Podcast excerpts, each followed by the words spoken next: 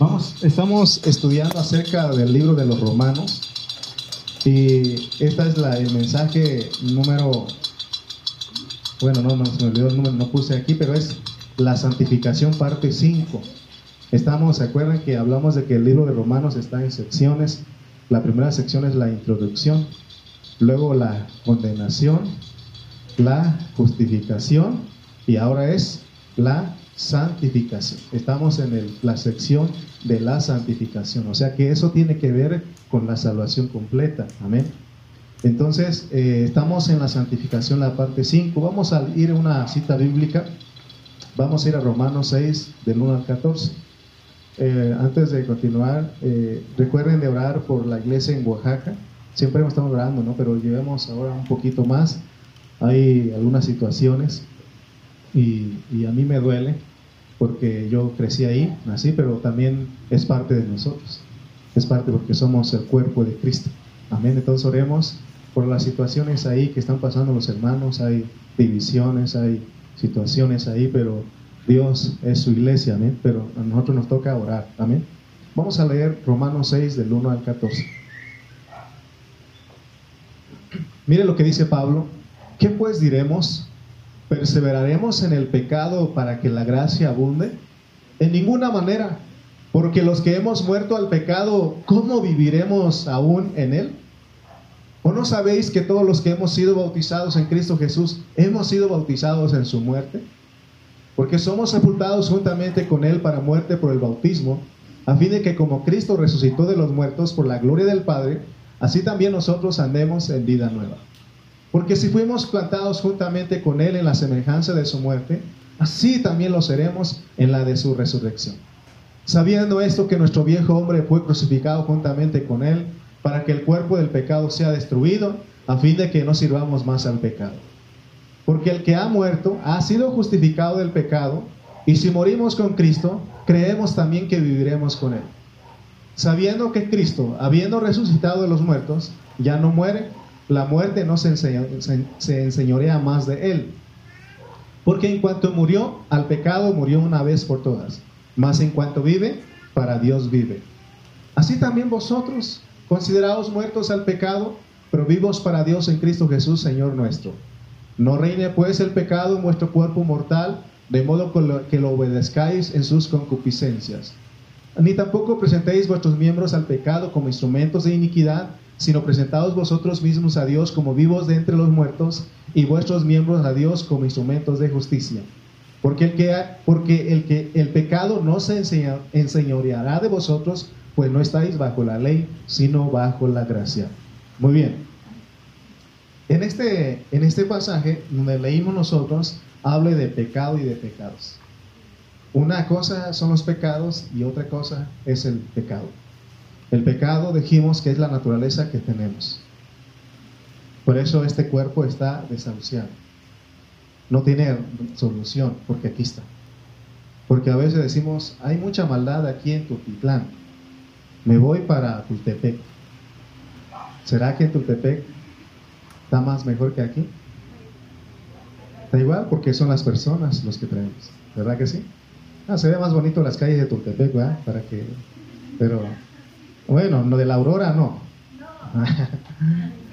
¿Verdad? Porque Tultepec la Aurora, ahí viví yo y nada más mi calle era la, bonita. Pero yo quiero que vean ustedes, hermanos, que en realidad el, pecado es lo que tenemos y los pecados son los que, las acciones que cometemos. Amén. Con este mensaje vamos a estar considerando la forma en que el creyente debe morir al pecado, porque Pablo dice que ¿Perseveraremos en el pecado para que la gracia abunde? En ninguna manera. Porque ¿cómo vamos a hacerlo si ya estamos qué? Muertos. Muertos, ¿no? Sabemos que, sabemos por lo que hemos estudiado, que el hombre es pecador. Porque Adán, ¿qué? Le heredó esa naturaleza. Mi esposa nos estaba diciendo en la mañana que lo que nos heredó Adán es que el pecado. Desde que nosotros nacemos, traemos el pecado. Ahí tenemos a Isaac. Está chiquito él, está bonito, pero tiene pecado en su cuerpo. Si ahorita no se le ha desarrollado. pero eventualmente conforme vaya creciendo va a ir desarrollando. Amén. Entonces tenemos esa naturaleza porque Adán, eh, nuestro padre es Adán. Al menos que vengamos del chango, pero no. Pero aún los changuitos fueron, ¿verdad?, de alguna manera eh, afectados por la caída. Pero el hombre tiene pecado porque, ¿se acuerdan ustedes que el león no comía carne, si comía hierba? Pero ¿qué pasó? A través de la caída también afectó a todos. Amén. Entonces ahora en Cristo somos esclavos de la obediencia. Además venimos a ser esclavos de la justicia. Por tanto, creyendo por fe y para fe somos justificados del pecado muriendo a él. ¿Se acuerdan que dijimos cómo que tenemos que ser justificados de los pecados? Hay justificación de los pecados y hay justificación del pecado. ¿Cómo, es uno, cómo uno es justificado de los pecados? Por la fe. Creyendo en Jesús, uno es justificado de los pecados, Dios nos perdona. Uno dice, Señor, perdona mis pecados y Él los perdona. ¿Estamos de acuerdo? Pero también hay justificación del pecado. ¿Cómo podemos ser justificados del pecado? Y apenas se lo acabo de decir. ¿Cómo? No la escuché. A ver. Por medio de Cristo, más o menos, pero conforme a lo que estamos hablando, ¿Cómo uno puede ser justificado del pecado? Porque de los pecados es por la fe, considerándonos muertos. En eso uno es justificado. Por eso está diciendo, ¿cómo vas a abundar en el pecado si ya estás muerto? Entonces, solamente una persona que está muerta ya no peca. Pero aquí esto de, de estar muerto es en vida. Tenemos que considerarnos muertos al pecado. Usted dice, Estoy muerto al pecado. Ahorita vamos a ir abundando más en ese tema. Por un lado, es correcto saber que somos pecadores porque el pecado está en nosotros. Usted es pecador porque tiene el pecado, no porque comete pecados. ¿Estamos de acuerdo? Pero por el otro lado debemos saber que lo que, qué es lo que hace que pequemos. Es decir, qué es lo que nos acciona a pecar. Tenemos que saber eso también. Somos pecadores porque tenemos el pecado, pero también tenemos que aprender qué es lo que hace que pequemos nosotros. Lo que nos hace pecar, como ya hemos dicho repetidas veces, es que somos pecadores. Nada más. Si no tuviéramos el pecado, no pecaríamos. Y Jesús lo demostró. Jesús lo demostró. Jesús, ¿por qué no pecó? Porque no tenía pecado. Él no tenía pecado en él, aunque él nació de, María, pero fue engendrado por el Espíritu. Amén. Ya al final sabemos que en la cruz Él se hizo pecado, pero no dice que cometió, se hizo. Amén.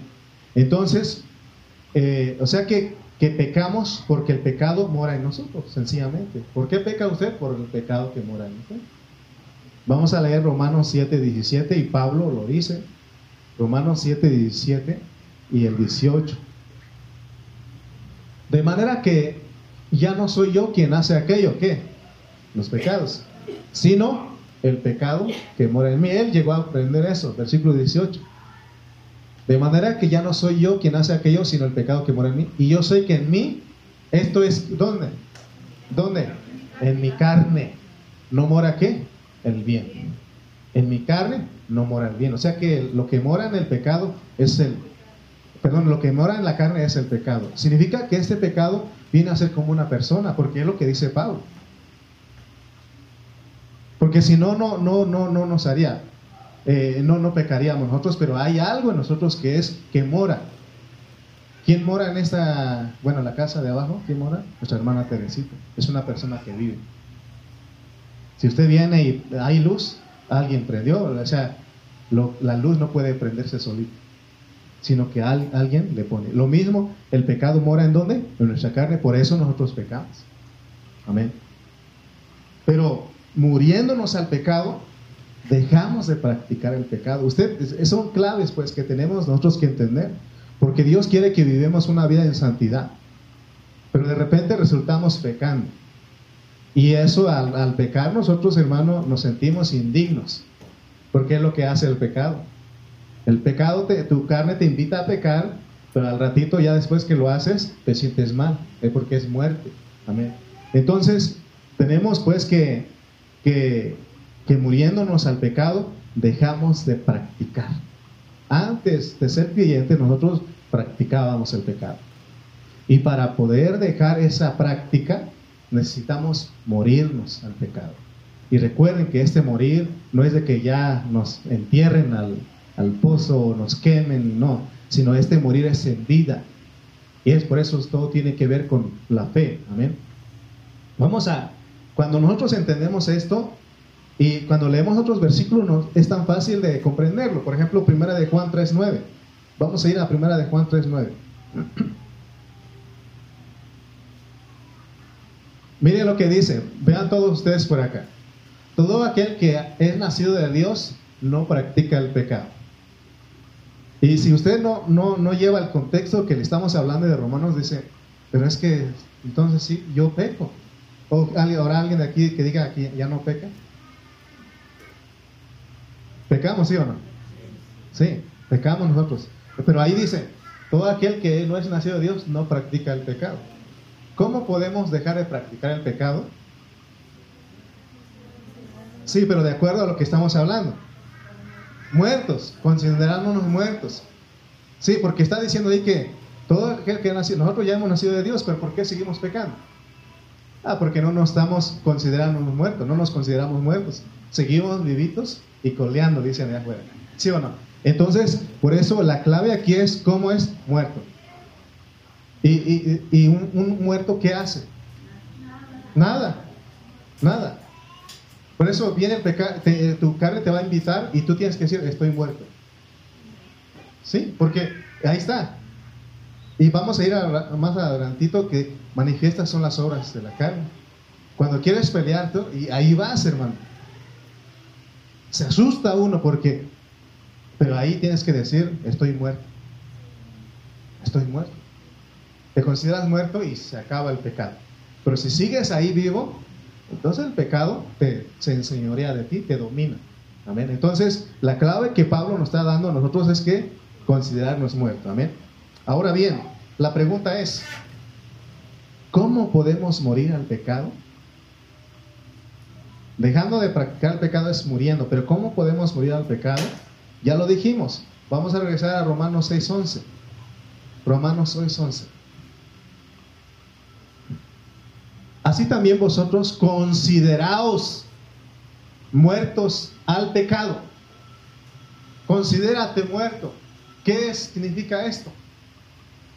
No es una técnica de que repita cinco veces, estoy muerto, estoy muerto, estoy muerto, no, sino que creer pues espontáneamente de que, o sea, tú voluntariamente digas, estoy muerto. Y ya el pecado no hace nada. Porque el pecado lo traes ahí, aún siendo cristiano, el pecado está ahí en tu carne.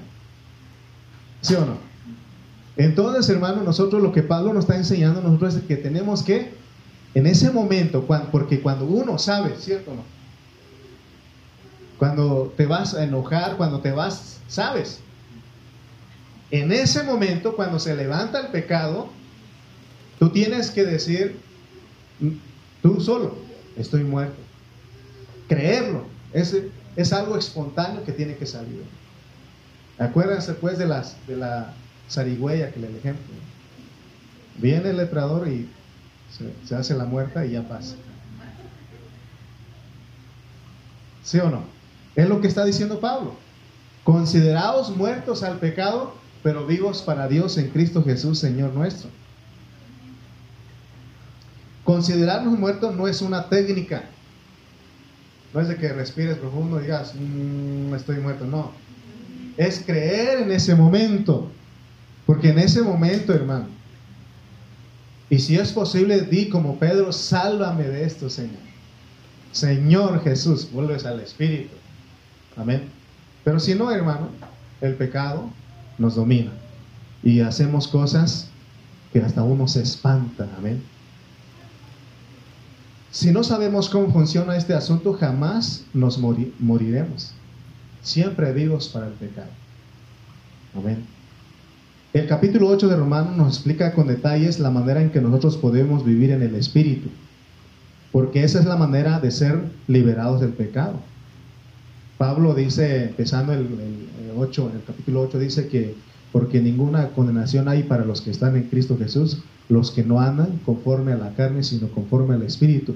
Porque la ley del Espíritu de vida en Cristo Jesús me ha librado de la ley del pecado y de la muerte. Amén. Entonces Pablo nos enseña a nosotros, pues más adelantito vamos a llegar al capítulo 8, pero vamos a ir a Gálatas 5, 16 al 17, porque la cosa que ahí, están, ahí está el pecado ahí. Gálatas 5, 16 al 17. Mire lo que está haciendo. Digo pues, andad, ahora en nuestra vida nueva en, en Cristo, tenemos que andar en el Espíritu. El cristiano jamás tiene que salir, porque si no, como dice Pablo, entonces hay condenación. Te sientes condenado. Por eso, ¿qué tienes que hacer? Anda en el Espíritu, vive en el Espíritu, camina en el Espíritu. Y no satisfagáis de los deseos de la carne, porque ahí están los deseos. Ahí están, van a estar siempre, nunca se van a ir. Ahí van a estar. Y dice, porque el deseo de la carne es contra el espíritu. Hay una lucha en nosotros. Hay una lucha. Está la carne, está el pecado, y por lado, otro lado está el espíritu, porque ya somos cristianos nosotros. El que no es cristiano vive en el pecado, así como nosotros en otro tiempo. No había nada en nosotros antes, pero ahora tenemos, hermano, el Espíritu Santo en nuestro espíritu. Por eso dice, porque el deseo de la carne es contra el espíritu y el del espíritu es contra la carne, y estos se oponen entre sí para que no hagáis lo que quisieres. Por eso ninguna persona puede estar en un estado neutral. Ya sea que estás en el espíritu o estás en la carne. Los dos tienen que comer. Los dos tienen que hacer algo. Por eso nosotros, hermano, Pablo nos invita a nosotros a que vivamos en el espíritu porque ya morimos al pecado. Ya morimos al pecado. Entonces, nuevamente les pregunto, ¿Cómo podemos ser liberados del pecado? Considerándonos muertos. Cuando tu carne te invita, tú tienes en ese momento que creer que estás muerto. Reconocer que estás muerto. entonces la carne, el pecado, ya no tiene poder. Pero si estás ahí, por ejemplo, aquel que dijo, no, voy a buscar una, una tentación para vencerla. O sea, imagínate, imagínate, hermano. O sea, estás jugando con, fuego ahí. ¿Sí o no? Entonces, no, ninguno, es que, no, yo jamás haría eso. Yo no, hermano, no digas eso. Amén. No podemos decir eso. Entonces, veamos lo que dice Pablo, pues, porque Pablo nos está enseñando a nosotros. Hemos dicho que no podemos estar en un estado neutral. O estás en el espíritu o estás en la carne. Ahora la pregunta es, Hermano, ¿cómo puedo saber si estoy en el espíritu o en la carne? Pablo mismo lo dice. Y vamos a ver cómo estar en el espíritu, versículo 22 y 23. De ahí mismo de Gálatas. Gálatas 5, 22. ¿Quieres saber si estás en el espíritu? Mas el fruto del espíritu es amor, gozo, paz, paciencia, benignidad, bondad, fe, mansedumbre templanza. Oh, esos son los frutos.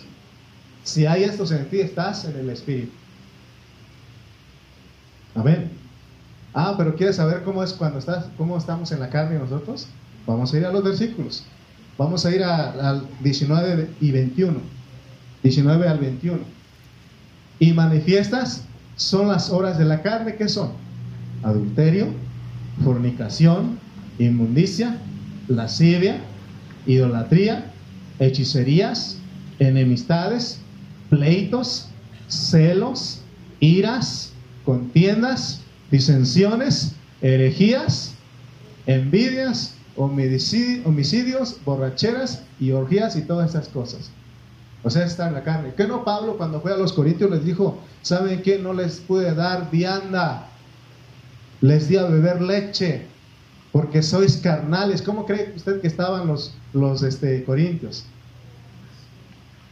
Estaban peleados, divididos. No estaban en acuerdo ellos. Eso es estar en la carne. Eso es estar en la carne, bien carnalote. Bien carnalote. Bien carnal. Bien en su pura carne. Porque se ve, ¿no? Tu cuerpo te demuestra también. Entonces vemos, hermanos, cómo podemos nosotros, hermano, saber que estamos en el espíritu o en la carne. Pero Pablo nos dice a nosotros que andemos en el espíritu. Ahora, es cierto que, que hay que morirse al pecado y hacer, pero si no sabemos cómo es que funciona, entonces actuaremos en ignorancia y jamás seremos liberados del pecado. ¿Cuántos hemos dicho, ya no me voy a enojar? Ya no, ya no me voy a enojar. ¿Cuántos hemos dicho? ¿Usted alguna vez ha dicho? ¿Y qué ha hecho? Más enojado, más corajudo. Pues ya alguien ahí andas como la niña de la mochila azul, no te diviertes con nada. El andar en la carne nos trae un problema serio y es que andamos en muerte. Fíjense, el andar en la carne es, nos trae un problema serio, estás en muerte. Amén. Y como decía mi esposa en la mañana, un muerto hiede. Imagínate, huele. Entonces, el andar en la carne nos trae un problema serio y es que andamos en muerte. Aparte de que estás en la carne, estás en muerte. ¿En muerte qué es? Separado. Amén. Por eso Pablo dice en Romanos que los que andan en la carne no pueden agradar a Dios. Por eso él dice, anda en el espíritu, ejercita tu espíritu, porque entonces es cuando agradas a Dios. Amén. El andar en la carne hace que la ley también nos marque. El andar en la carne hace que la ley nos marque. Y nos marca a cada instante nuestro pecado porque Dios dejó su ley. Vamos a ver ejemplo de que la ley nos marca. Mateo 5, 21 al 23. Mateo 5, 21 al 23. Vamos a ver un ejemplo. Cómo es que la ley nos marca cuando nosotros hacemos algo. Oísteis que fue dicho, o sea que se le dio al, pueblo de Israel. Oísteis que fue dicho a los antiguos, no matarás, así se les dijo, no mates, físico, no vayas a matarlo, allá agarrarlo y matarlo, ¿verdad? Pero dice, Oíste que fue dicho a los antiguos, no matarás, y cualquiera que matara será culpable de juicio. Cuando tú matas, eres culpable de juicio. Pero, el versículo que sigue. Pero yo os digo, porque Él vino a elevar la ley. Vino a elevar la ley, y ahora la ley es, dice, pero yo os digo que cualquiera que se enoje contra su hermano será culpable de juicio. Y cualquiera que diga necio a su hermano será culpable ante el concilio. Y cualquiera que le diga fatuo quedará expuesto al infierno de fuego. O sea que nada más el enojarnos. Pero fíjense lo que dice el versículo 23. Por tanto, si traes tu ofrenda al altar y allí te acuerdas que tu hermano tiene algo contra ti, deja allí tu ofrenda delante del altar y anda, reconcíliate primero con tu hermano y entonces ven y presenta tu ofrenda. O sea, fíjense cómo está. O sea, cuando, cuidado porque uno a veces ni sabe la ley no conoce la ley, pero una ley es de que no tienes que enojarte. O si te enojas, tienes que arreglar. Por eso dice, airaos, pero no pequéis. Porque ya dejando el enojo por mucho tiempo, uno peca. Entonces, ¿quién es el que te está marcando? La ley, porque Dios dice, porque ya has leído aquí. Amén. ¿Cuánto nos cuesta eh, eh, eh, quitar ese enojo y estar contentos nuevamente? Hay mucha gente que le cuesta mucho. Lleva Puede llevar días, meses, años.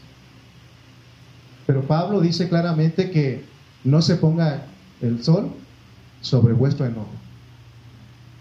Porque entonces la ley te va a marcar. ¿Cuál ley? La que dijo el Señor. Amén. Pero vamos a leer el versículo 22 de la nueva versión internacional. Porque dice algunas palabras ahí. Necio y facto. Pero vamos a leer la, la versión, nueva versión internacional. Pero yo les digo a todo el que se enoje con su hermano, yo les digo que todo el que se enoje con su hermano quedará sujeto al juicio del tribunal. Es más, cualquiera que insulte a su hermano quedará sujeto al juicio del consejo. Pero cualquiera que lo maldiga, ¿qué es maldecir? hablar mal. ¿Sí o no? ¿Has hablado mal de algún hermano? Ten cuidado, ¿por qué? Que sujeto Esa es la ley. O sea, cuando ustedes, cuando nosotros nos enojamos, ¿qué es lo que nos marca a nosotros? La ley, porque Dios dice, no te enojes. Y Pablo dice, ah, bueno, te enojaste, ahora arréglate. Porque ahí dice, ¿no? Si vienes al altar y traes tu ofrenda, y de ahí te acuerdas, porque aún al traer las ofrendas, hermano, es una reunión, es un momento de juicio. Porque uno lo trae, si das unos 100 mil pesitos aquí, pero hay algo, el Señor dice, no, no te lo recibo. Aunque traigas los 100 mil pesos. Pues un ejemplo. Entonces, quiero que vean ustedes pues lo que es un ejemplo. Así que la ley y el pecado van de la mano. Por un lado está el, pecado, pero también está la ley. Porque ya leímos, ¿no? Que la ley dice, no te enojes. Antes era matar, pero ahora Dios dice, Jesús viene y dice, no te enojes. De los aquí, ¿quién, quién, se enoja? Ah, no nos enojamos, ¿verdad? ¿No? Habrá alguien que diga, no, hermano, ¿qué es eso? Donde se vive en la carne, allí habrá el marcar de la ley. Si vivimos, si vivimos en la carne, a cada momento nos mata la ley. La Biblia dice que la letra mata, o sea, la ley mata. Segunda de Corintios 3:6. ¿Quién se iba a imaginar que la ley está en contra de todos? Y ahorita le voy a llevar a ese versículo, pero vamos a leer este versículo primeramente. Segunda de Corintios 3, 6. El cual asimismo nos hizo ministros competentes de un nuevo pacto, no de la letra. Porque la letra qué? Porque la letra mata. La letra, la ley, en otras palabras, la ley mata.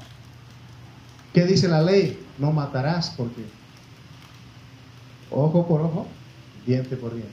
O sea, la ley te mata. Amén. Las leyes nos matan. De acuerdo a, la, largo del Señor. Pero vamos a ver otro versículo donde veamos que la ley Dios lo puso en, para que esté en contra de nosotros. Porque muchos dicen, no es que la ley es para guardarla. Pero ¿quién, quién de los hombres ha podido guardar la ley? Santiago dice que si cumple nueve, pero quebrantas un solo mandamiento, te hiciste transgresor de todo. ¿Estamos de acuerdo?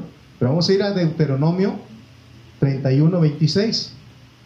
Deuteronomio 31, 26. Fíjense pues. Porque muchos dicen que la ley hay que guardarla. Pero fíjense. tomad este libro de la ley y ponedlo al lado del arca del pacto de Jehová vuestro Dios y esté allí por testigo a favor contra. O sea, la ley está en contra. Entonces, por un lado está el pecado. El pecado también hace su labor. Te invita a pecar. Pero también cuando tú pecas, viene la, ley. Por ejemplo, los que manejamos. De repente uno hay que pisarle más, vas bien rápido. Y cuando pasas este, el límite de velocidad, ¿quién te persigue a ti? La ley, sí, porque ahí está, ¿o no? ¿Sí o no? ¿Cuántos sabían que la ley está en contra de uno? La Biblia lo dice. Cuando uno peca, está en contra de uno. Pero si tú no, no, no pecas, si no, no quebrantas, la ley está a favor tuyo. ¿Sí o no? Pero un aspecto es que la ley está en contra de uno, por eso lo expuso. ¿Por qué? Porque él sabía que los israelitas iban a pecar. Amén. Entonces vemos cómo funciona esto, porque Pablo nos va a meter aquí. Entendiendo esto, entonces ahora vamos a analizar Romanos 7 del 1 al 6, porque vamos poco a poco aquí. ¿Cómo funciona este asunto? ¿Cuántos, cuántos querían guardar la ley de aquí? Pero vamos a ver cómo se cumple, porque sí se cumple, pero tenemos que explicarlo. Amén. Vamos a leer Romanos 7 del 1 al 6. ¿Acaso ignoráis, hermanos, pues hablo con los que conocen la ley. Mi hermano, él conoce la ley de, terrenal de México. Pero aquí está hablando a los judíos. Los judíos conocían la ley. La ley de los diez mandamientos, la ley que Dios, Dios le dio. Amén. ¿Y qué dice? Que la ley se enseñorea, domina del hombre entre tanto que éste vive. Ok, vamos a otra vez el uno. Vamos porque, ¿acaso ignoréis, hermanos? Pues hablo con los que conocen la ley. Que la ley se enseñorea del hombre entre tanto que éste vive. Te haciendo una pregunta, vamos a ir al 2. Porque la mujer casada está sujeta por la ley. Va a poner una, usar una este, analogía para mostrarnos cómo funciona esto. Porque la mujer casada está sujeta por la ley al marido mientras éste vive. Pero si el marido muere, ella queda libre de la ley del marido. Versículo 3. Así que si en vida del marido se uniera a otro varón, será llamada adúltera. Pero si su marido muriere, es libre de esa ley. De tal manera que si se uniere a otro marido, no será adúltera. Así también vosotros, hermanos míos, habéis muerto a la ley mediante el cuerpo de Cristo, para que seáis de otro, del que resucitó de los muertos, a fin de que llevemos fruto para Dios. Versículo 5. Porque mientras estábamos en la carne, las pasiones pecaminosas que eran por la ley obraban en nuestros miembros, llevando fruto para muerte. Pero ahora estamos libres de la ley por haber muerto para aquella en que estábamos sujetos de modo que sirvamos bajo el régimen nuevo del Espíritu y no bajo el régimen viejo de la letra. Por eso no se le ocurra guardar la ley.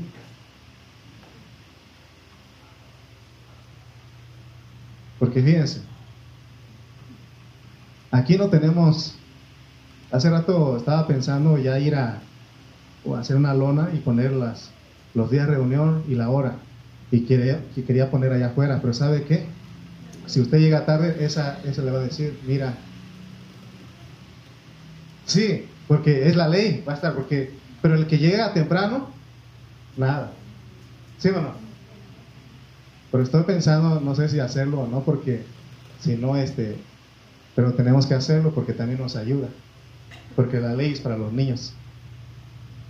Porque el, el que ha madurado, por ejemplo, en, en, la casa, cuando uno está chiquito, mamá dice, límpiate, cepíate los dientes, lávate la mano, ¿verdad? Este, haz esto y haz lo otro. Y, parecemos este, el vendedor de cobijas, ¿verdad? Y, pero, pero ya cuando va creciendo, usted ya no le dice. O usted le dice a ella, cepíate, todavía, todavía no ha crecido. Pero yo quiero que vean ustedes cómo funciona la ley. Amén. Y eso, y de verdad, hermano, la ley, nos regalaron un librito ayer y Dios nos, me estaba hablando porque se llama el libro El Ayo. Y dice el hermano ahí que escribió, dice que la ley sirve para controlar a la gente. Que va a tratar de controlar porque realmente no se puede. Ya no orden, pero realmente no se guarda el orden. ¿Verdad que no? Que nos dicen en la autopista 80 o 90 en el circuito mexiquense. Pero ya cuando yo vengo al 100, ahí está un, león letrero dice, ya bájale. Así dice. En la, en, la, mexiquense así dice, ya bájale. Esta autopista no es de alta velocidad. ¿Y para quién es? Para el desobediente. Porque yo la desobedecí. ¿Sí o no?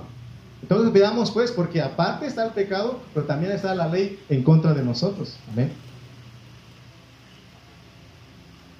Estos versículos que leímos, vamos a entenderlos poco a poco, hasta llegar a, a Romanos 8:39. Ahora vamos a, dar una explicación de lo que es la ley usando el matrimonio como ilustración, porque Pablo lo usa. Vamos a ir a Romanos 7:1.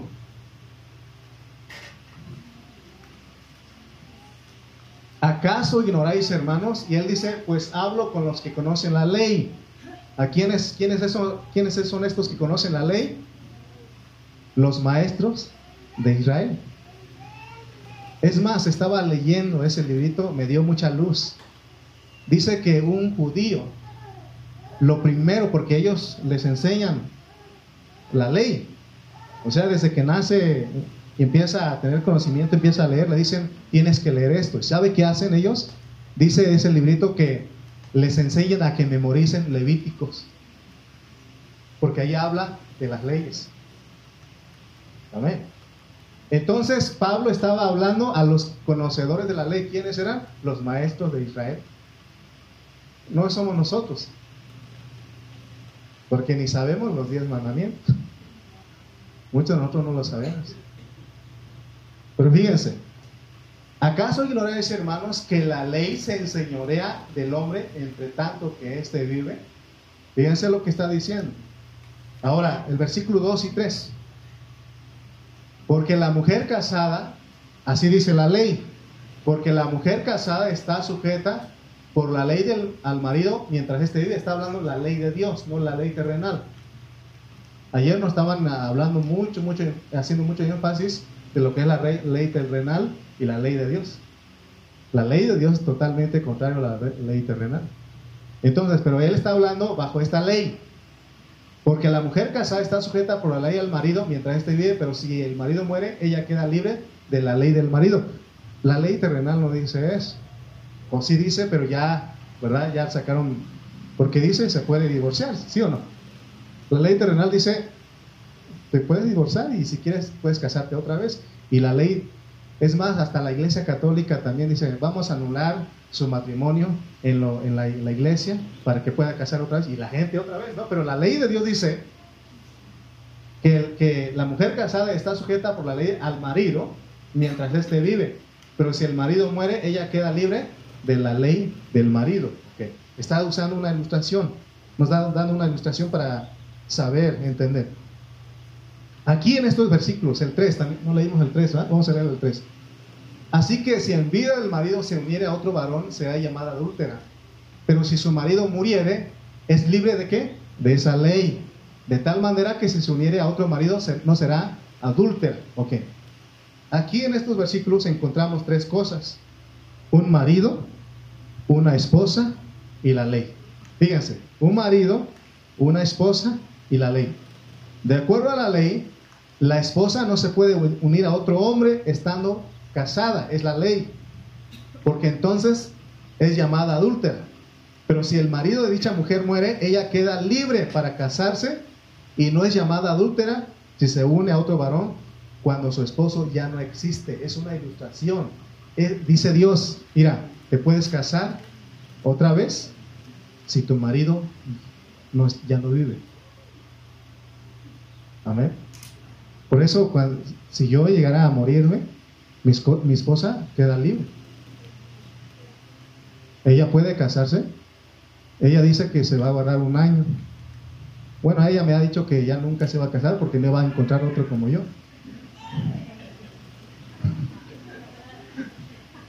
Y yo también le digo lo mismo.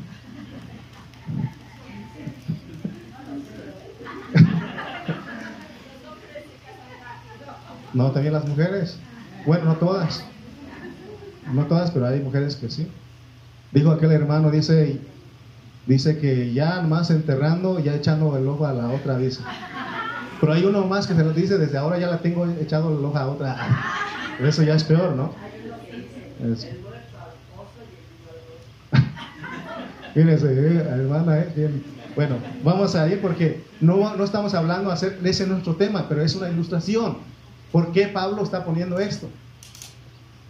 ¿Por qué? Porque quiere que entendamos lo siguiente.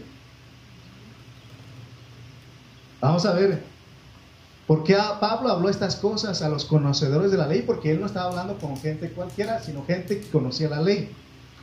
Porque él quería que los fariseos entendieran qué es lo que estaba, qué es lo que el Señor estaba haciendo cuando vino. Porque él vino y ellos no lo entendieron. Pero ahora Pablo les dice, ¿saben qué? Quiero que vean ustedes esto, esto ustedes conocen la ley. Entonces él les dice, el marido, porque el marido de los fariseos o de los, de los israelitas o de los judíos es Dios, era Dios. Vamos a ir a Isaías 54, 5. Y vamos a decir que ellos tenían un marido. Su marido de ellos era Dios. Ahí dice, Isaías 54, 5 dice, porque tu marido es tu hacedor. Le está diciendo al pueblo de Israel. Jehová de los ejércitos es su nombre y tu, redentor, el Santo Israel, Dios de toda la tierra, será llamado. Fíjense, ¿quién era el marido de ellos? Jehová Dios. Entonces, ¿por qué ellos no quisieron recibir a Jesús? Porque ellos creían firmemente que al irse en pos de Cristo, ellos estaban siendo una mujer adúltera. Amén. Porque, porque Dios para ellos existe y no se había muerto. Porque de acuerdo a la ley, eh, la mujer casada se puede casar con otro cuando el marido se muere, ya no esté vivo. Entonces ellos creían firmemente, o sea, ellos sabían que Dios no podía morir. Y Dios les declaró a ellos como un marido. Y ellos decían, no, está bien lo que hablas, pero tenemos un marido. No podemos ir contigo. Ellos eran celosos a la ley. Entonces, el Señor le dijo a los judíos que por no creer en Él, en su pecado morirían. Él lo dijo en Juan 8:21. Vamos a ir a Juan 8:21. Otra vez les dijo Jesús, yo no me voy y me buscaréis, pero en vuestro pecado moriréis. A donde yo voy vosotros no podéis venir. Entonces, con este versículo está diciendo que por no creer en Él, por no recibirlo, ellos iban a morir ¿qué? en su pecado. Pero de acuerdo al hablar de Pablo, aquí en Romanos 7 que empezamos del 1 al 6, el marido que es Dios no muere, nunca. Tampoco su ley. Porque la Biblia dice en Mateo 24, 35, el cielo y la tierra pasarán, pero mis palabras nunca pasarán. Y ellos estaban conscientes de todo eso. Por eso ellos no querían, se les, se les hacía difícil. Amén. Ellos se les hacía difícil, dicen, ¿cómo vamos a ir con Cristo si tenemos con el otro, si tenemos nuestro marido que es Dios? Pablo estaba explicando a los conocedores de la ley que ellos deben entonces morir a qué? A la ley, a esa ley. Por causa de que el marido ni la ley puede morir, entonces es necesario que mueran los que están sujetos a la ley. Por eso cuando hay un problema en el, en el matrimonio, dice el hombre o la mujer, prefiero morir porque solamente muriéndose quedaba libre de esa ley. ¿No? Aunque dice a una hermana en Nayarit, dice puras promesas, decía. Es que su esposo siempre ya voy a morir. Ella le decía puras promesas si no cumples. Así decía, ¿no?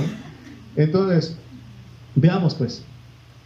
Si no morimos a la ley, no hay forma que podamos vivir en el Espíritu. Amén. Si no morimos a la ley, no hay forma que podamos vivir en el Espíritu. Si morimos al pecado, entonces la ley ya no nos puede marcar porque estás muerto. Ahora fíjense, la ley en verdad no es para el obediente. ¿Sabe usted para quién es la ley? Para el desobediente. Nuevamente, 1 Timoteo 1.9. ¿La ley para quién es? ¿Para qué ponen en, la autopista eh, o en, las carreteras 40, 50? ¿Por qué? ¿Para quién? Para el desobediente. ¿Sí o no? Hasta le toman foto al desobediente. ¿Verdad? Conociendo esto, que la ley no fue dada para quién? Para el justo, sino para los transgresores y desobedientes, para los impíos y pecadores. Para esos se les dio la ley. Amén. Por eso ustedes vean que Dios jamás dijo, guarden la ley. Es más, Él dijo, ¿saben qué? No lo van a guardar. No lo van a cumplir. Y ellos dijeron, sí. ¿Pero qué cree usted? ¿Sí lo guardaron? No. Que no, aquel dijo, todo eso lo he guardado desde mi juventud. Le dice, ¿está bien? Vamos a ver. Vende todo lo que tienes y dáselo a los pobres, porque ahí es el mandamiento, amarás a tu prójimo como a ti mismo. ¿Y qué pasó? Se puso triste y mejor se fue. ¿Sí o no? Entonces, vemos pues que la ley para quién es. Aprendan estas cosas. Entonces, ¿tenemos nosotros que guardar la ley? No, porque no eres, no eres desobediente, eres uno obediente a la justicia. Somos, ya el mensaje anterior vimos que somos obedientes, ¿cierto o no? ¿Sí o no? Obedientes. Usted diga, soy obediente. Por fe, díganlo. Amén. Así que todos los conocedores de la ley en el tiempo de Pablo que captaron el mensaje de Romanos murieron qué? A la ley. Pablo mismo murió a la ley. Él dijo, yo quisiera ser anatema y estar a favor de mi gente. Pero él dijo, no. Por eso él dice, ya no vivo yo, mas Cristo vive. Él aprendió a morirse al pecado. Él mismo considérate muerto. Considérate. Reconoce que estás muerto. Amén. Amén, hermanos. Y, o sea, murieron a la ley, cambiaron, pues. Como la ley no se puede morir ni Dios, entonces ellos mejor murieron. Amén. Entonces ahora vinieron a ser de quién? De Cristo Jesús. Ellos entendieron que la ley era para marcar a todos los desobedientes y no a los justos. Vuelvo nuevamente. ¿Para qué ponen no fumar? ¿Para qué no tirar basura? ¿Para qué? Para los desobedientes. Amén. Hoy día es igual. Los que hemos sido justificados debemos vivir en el Espíritu para que la ley no tenga ningún efecto en y para nosotros. Por eso no tomemos a la, la palabra como ley. Mientras vivimos bajo la ley, el pecado se enseñoreaba de nosotros. Mire lo que dice Romanos 6.14, vamos nuevamente. Romanos 6.14. Conociendo esto, no, este no es 6.14. Porque el pecado no se enseñoreará de vosotros, no los dominará, pues no estáis bajo la ley, sino bajo la gracia. Amén. La gracia es, vas manejando a, y la ley dice 90, vamos a decir, en la autopista. Y puedes seguir 5 más. Eh, dan tolerancia, pero ya si vas más arriba, ya no, porque ya estás quebrantando la ley. O puedes ir 85 y no hay ningún problema, así funciona la gracia.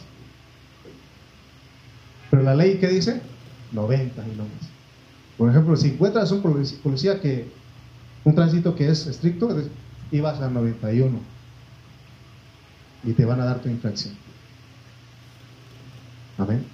Pero a mí me ha tocado policías eh, que, usan la gracia y dicen, me ven que voy 92, dicen, adelante.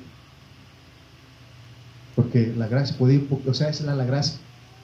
Amén. La gracia. Por eso tenemos nosotros que vivir en la gracia en la gracia. Entonces, vamos a ir, pues, porque Pablo nos está mostrando algo. El caso de los israelitas, el estar bajo la ley, el pecado se enseñoreaba de ellos, ellos pecaban.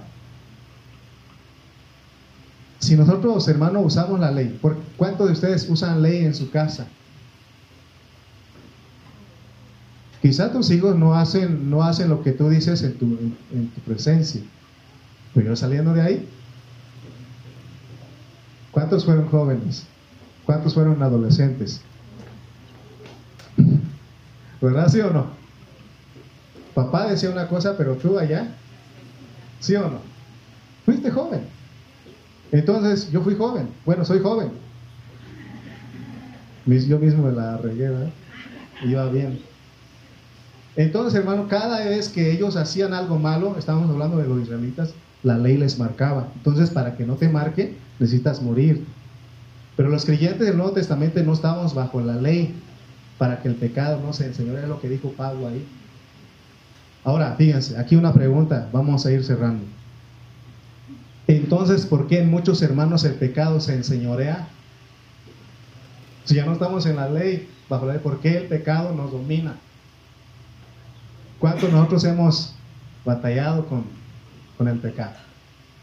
¿Por qué nos domina? Ya después no lo quería hacer y lo hice. ¿Por qué? Porque ellos han vuelto a la palabra de Dios una ley. Por eso no debes de tomar esto como una ley. No, no, no, no. Fíjense, algunos hermanos le dicen al pastor, por favor, pastor, dígales algo a, la hermana, al hermano, dígales algo, dígales que no hagan eso. Porque hay, hay hermanos que les gusta que haya ley. Y sí, cuando uno le dice a los hermanos, no hagas esto, ¿qué crees que, qué crees que hacen? Lo hacen. Por eso a veces yo no estoy detrás. Porque yo sé que lo van a hacer al contrario. Por ejemplo, si el otro día les hablé a los hermanos de Chimalpa, llegaban tarde a la reunión, ¿no? Era a las 4 la reunión. Y llegaban este, ya media hora después. Llegaron a las cuatro y media, otros a las cinco. Y saludando a todos los hermanos. Entonces yo les decía, hermanos, no sean irresponsables. Empecé a hablarles duro, ¿no? Pero el que, el que estaba muerto, el que era obediente a la palabra, a la, hora, no le, no le hacía nada a lo que yo les decía, no le marcaba. Pero le dije, pero el que llegó tarde, sí. Por eso cuando aquí hablo cierta cosa que usted lo está practicando, yo le caigo gordo, le caigo mal. Pero si usted, hermano, no, usted es un hermano obediente que vive bajo la gracia, que vive en el Espíritu, no le afecta nada. Amén. Hoy día, hermano, tenemos en el cuerpo de Cristo muchos sectores plagados de legalismos. Hay mucho legalismo. ¿Qué es legalismo? Legalismo es el intento por parte del hombre de ganar el favor de Dios por medio de la obediencia estricta a una serie de normas o leyes. Eso es legalismo. Ayer, este, al último que llegué en la junta ahí de la asociación religiosa, y decía el secretario de ahí de, la mesa directiva, él estaba leyendo los estatutos, porque debe, debe haber un estatuto. Entonces dice él es que nosotros no estamos viviendo lo que dice aquí. Imagínense aquí pusiéramos leyes, al contrario iba a haber más desobediencia.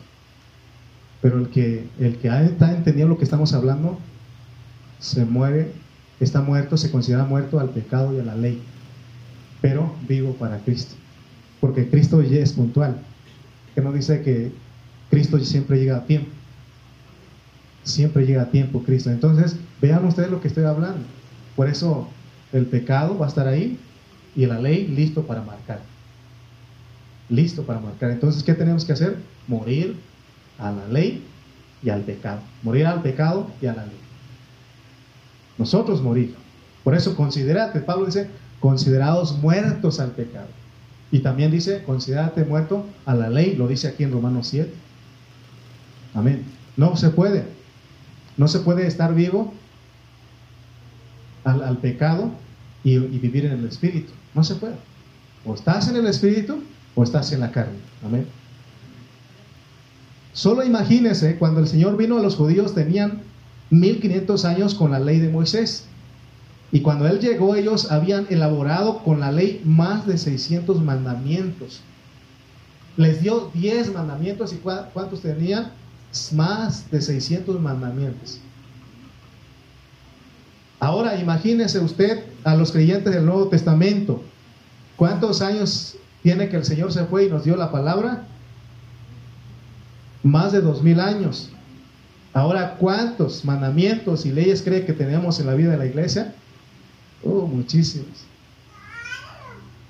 Muchísimos.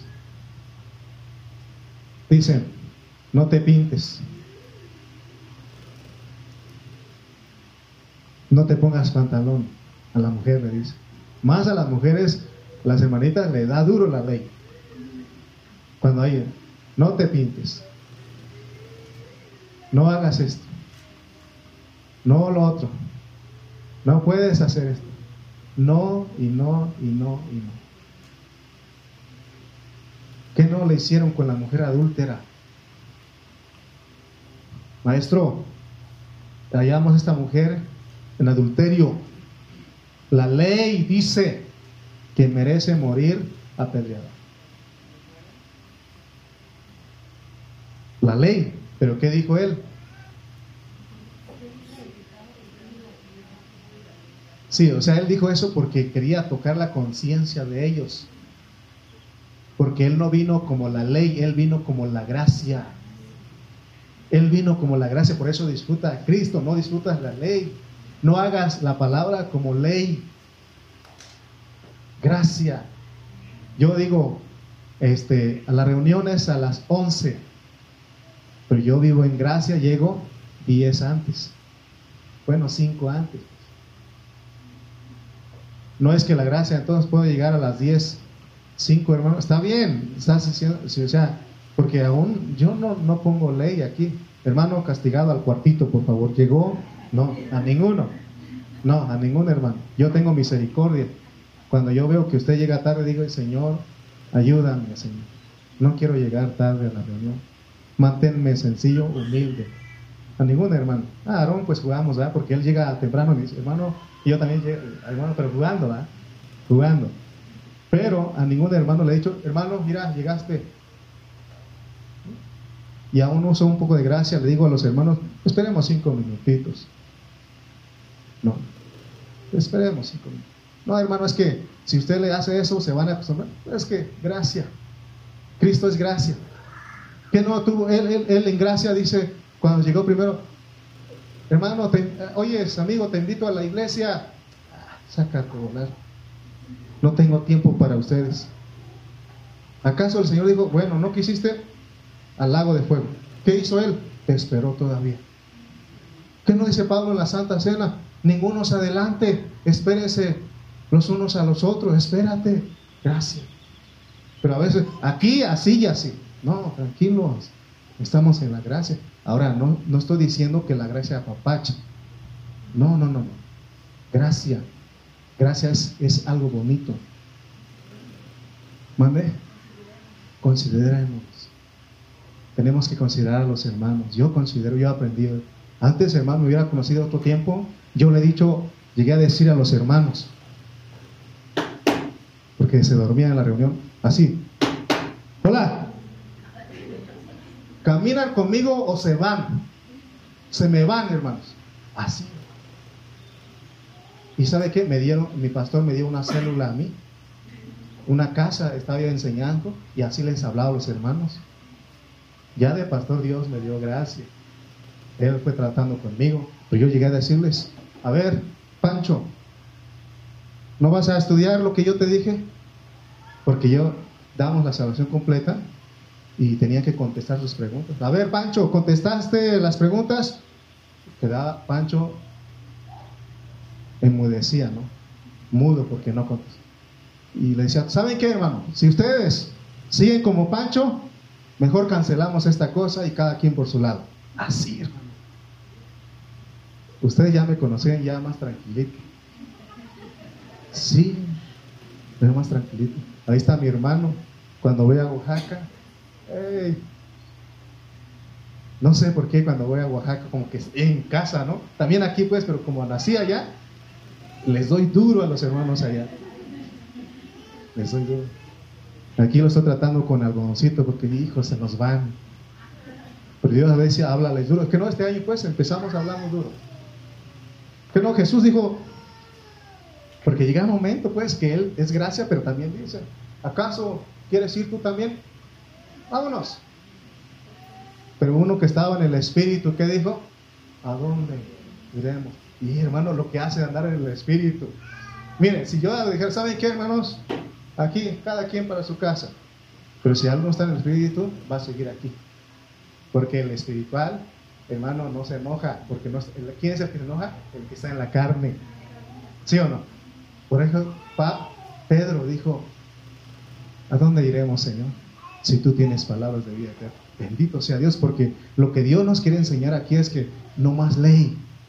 Si nos dice que nos moramos al pecado, también a la ley. Por eso, mejor vivamos en gracia, entonces somos obedientes. Si quiere usted obedecer a la ley, jamás, jamás, jamás. Mejor seamos obedientes por la gracia. Digamos, Señor, sé tú, vive en mí.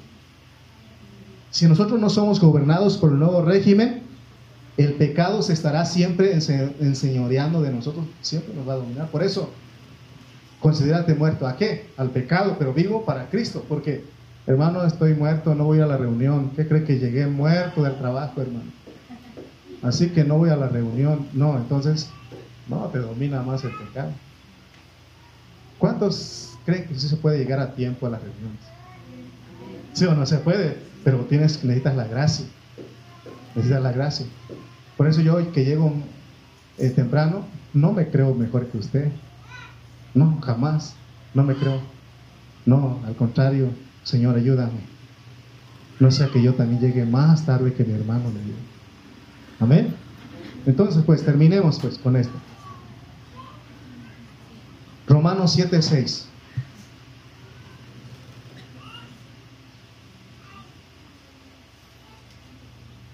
Romanos 7:6. Pero ahora estamos libres de la ley, pero por haber muerto para aquella en que estabas muerto, o sea, tienes que morir. De modo que sirvamos, ¿qué?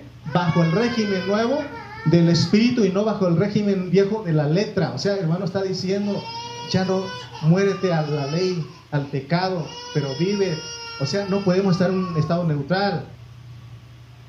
No, tienes ahora que estar en el espíritu. ¿Qué es estar en el espíritu? En las cosas de Dios.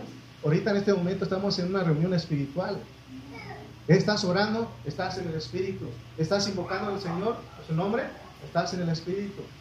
Estás cantando canciones que confiesan el nombre del Señor, estás en el espíritu.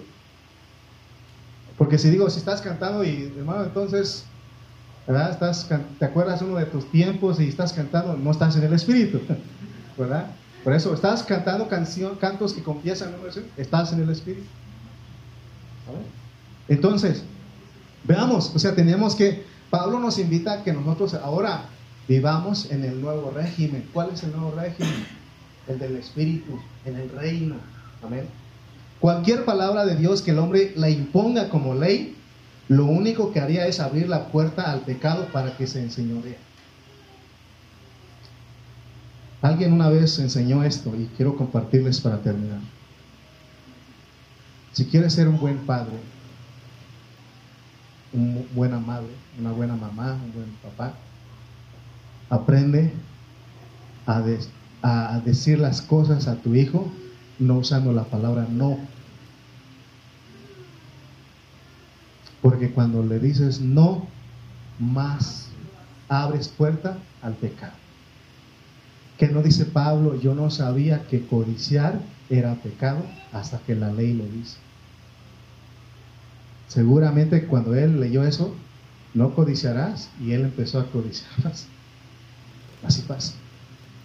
Y si usted quiere aplicar eso en su familia, y debemos de aplicarlo, busca la forma de decir a tus hijos no, no usando la palabra no. Amén. Porque si no, estás abriendo la puerta. Amén. Pecado. ¿Viene qué? La desobediencia. Viene la desobediencia. Por eso seamos sabios. Dios nos da las herramientas no hagas esto. ¿Qué hacemos? Al contrario. Mijito, derechito de la escuela, derechito a la casa. ¿Cuántos fueron, fueron a la escuela? ¿Alguna vez fuiste de pinta? ¿Nadie de aquí fue de pinta? Dice el muchacho, no, hermano. ¿Alguna vez le dijiste, no hubo clases? Yo una vez lo dije.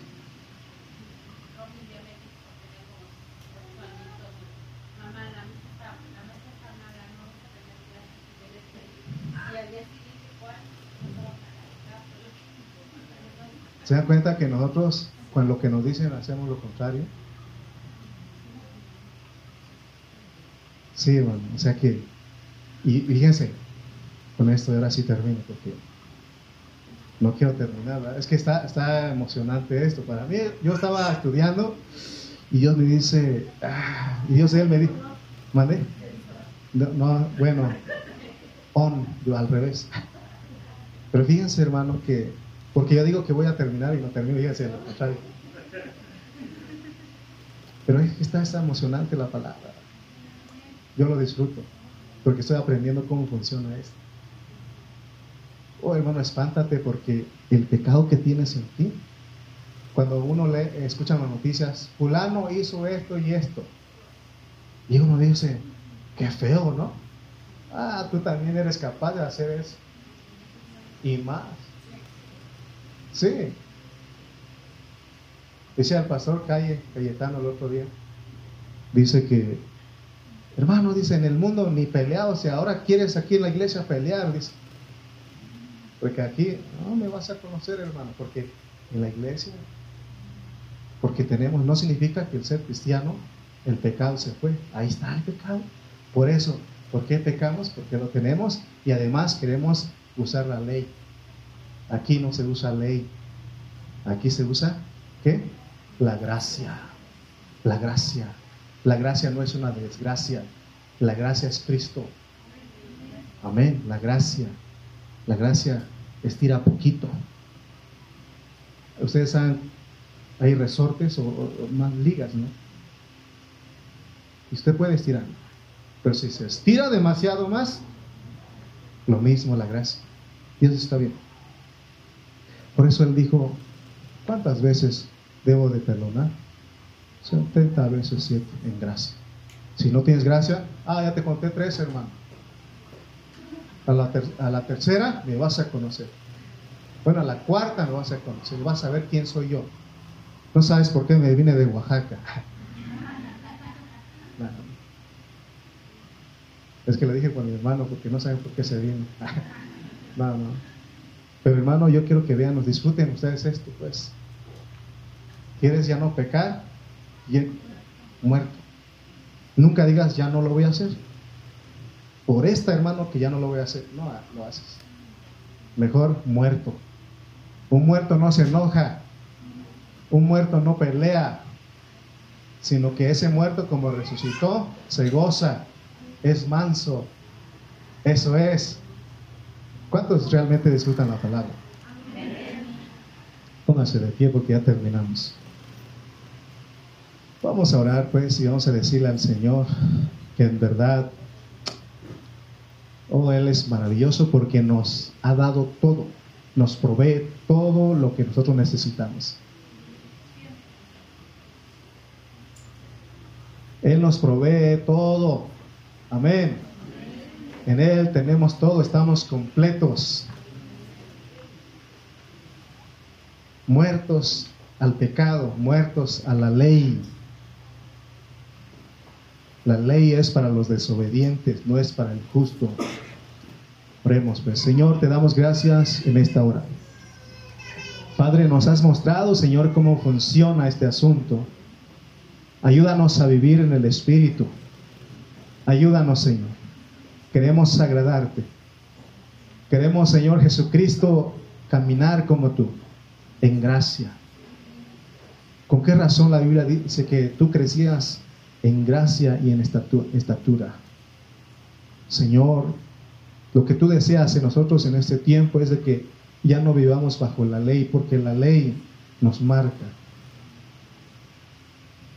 No podemos vivirla, pero en gracia sí, porque tú eres el que vives en nosotros. Ayúdanos a practicar lo que hemos aprendido y a vivirla, Padre. A vivir esta, esta palabra porque tú nos has dado. Señor, gracias por esta hora que nos das porque tú eres bueno. En el nombre de Jesús. Amén y amén. Amén, santos. Pues Dios ha sido bueno.